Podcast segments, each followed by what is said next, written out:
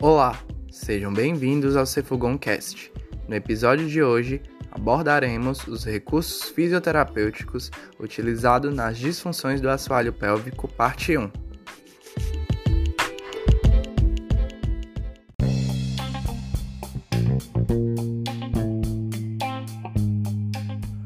Os recursos fisioterapêuticos destinados ao tratamento das disfunções do assoalho pélvico devem ser implementados após uma avaliação funcional do paciente em relação ao estado dos músculos do assoalho pélvico, seu impacto nas atividades e na participação desse indivíduo, bem como no seu contexto.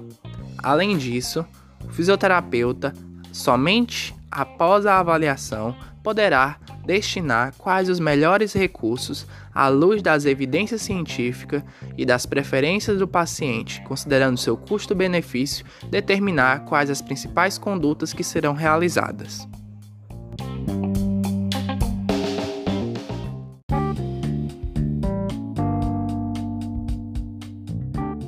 Durante a avaliação da função dos músculos do assoalho pélvico, o fisioterapeuta deverá considerar a contração e o relaxamento em diversas atividades do dia a dia.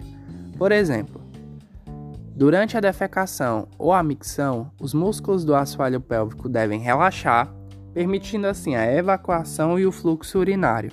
Entretanto, em atividades que promovem aumento da pressão intraabdominal, como por exemplo um agachamento ou levantamento de peso, o esperado é que aquela musculatura esteja contraída. Na presença de alterações, o fisioterapeuta deverá fazer uma investigação minuciosa do assoalho pélvico para determinar o tratamento necessário para correção destas alterações.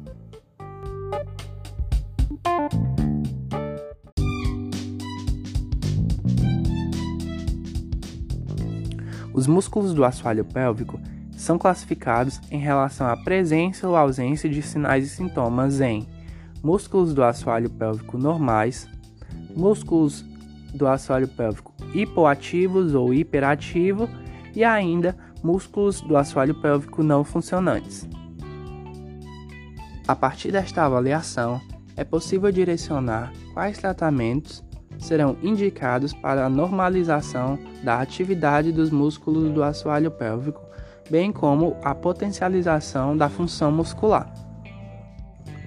Por exemplo, em mulheres com incontinência urinária de esforço, pode ser visto uma hipoatividade dos músculos do assoalho pélvico. Entretanto, em outras mulheres que também apresentam incontinência urinária de esforço, mas que podem apresentar dor pélvica crônica associada, provavelmente durante a avaliação será vista uma hipertonia dos músculos do assoalho pélvico, ou seja, recursos diferentes deverão ser direcionados para o tratamento dessas disfunções.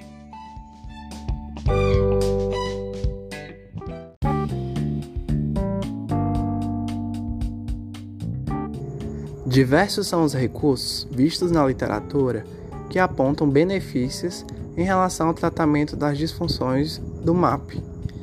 Por exemplo, a terapia comportamental, treino dos músculos do assoalho pélvico, cinesioterapia, biofeedback, cones vaginais, termoterapia, eletroterapia, terapia manual, dilatadores vaginais, vibração e outras tecnologias como radiofrequência, laser, game terapia pélvica etc.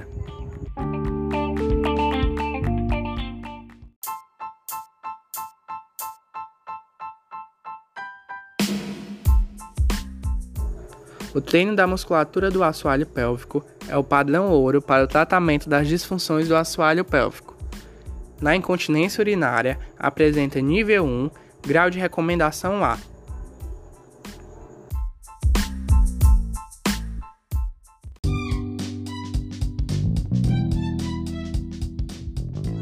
O tratamento conservador engloba uma terapia comportamental com educação modificações de comportamento, monitoramento dos sintomas, associado à reabilitação da musculatura do assoalho pélvico por meio do TMAP.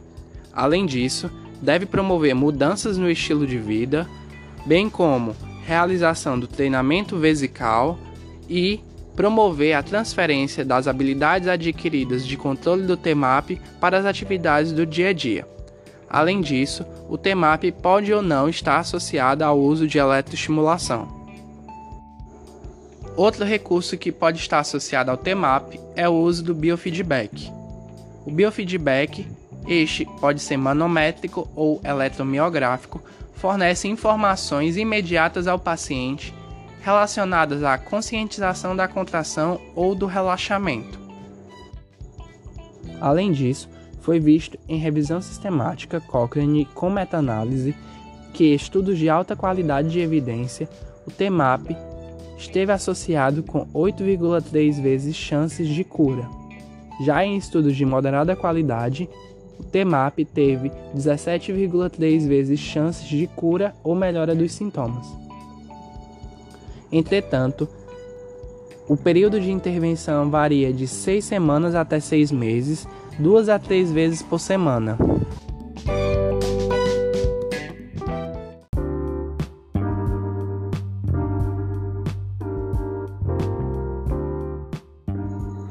Os programas assistidos e supervisionados por profissional são melhores do que os programas autodirigidos. Além disso, foi visto que o treinamento individual, ou então o treinamento individual com progressão para grupo, é superior em relação ao treinamento em grupo isoladamente em relação à função dos músculos do assoalho pélvico. Ou seja, inicialmente deve ser priorizado o atendimento supervisionado individual. Este atendimento pode progredir para um atendimento domiciliar ou atendimento em grupo.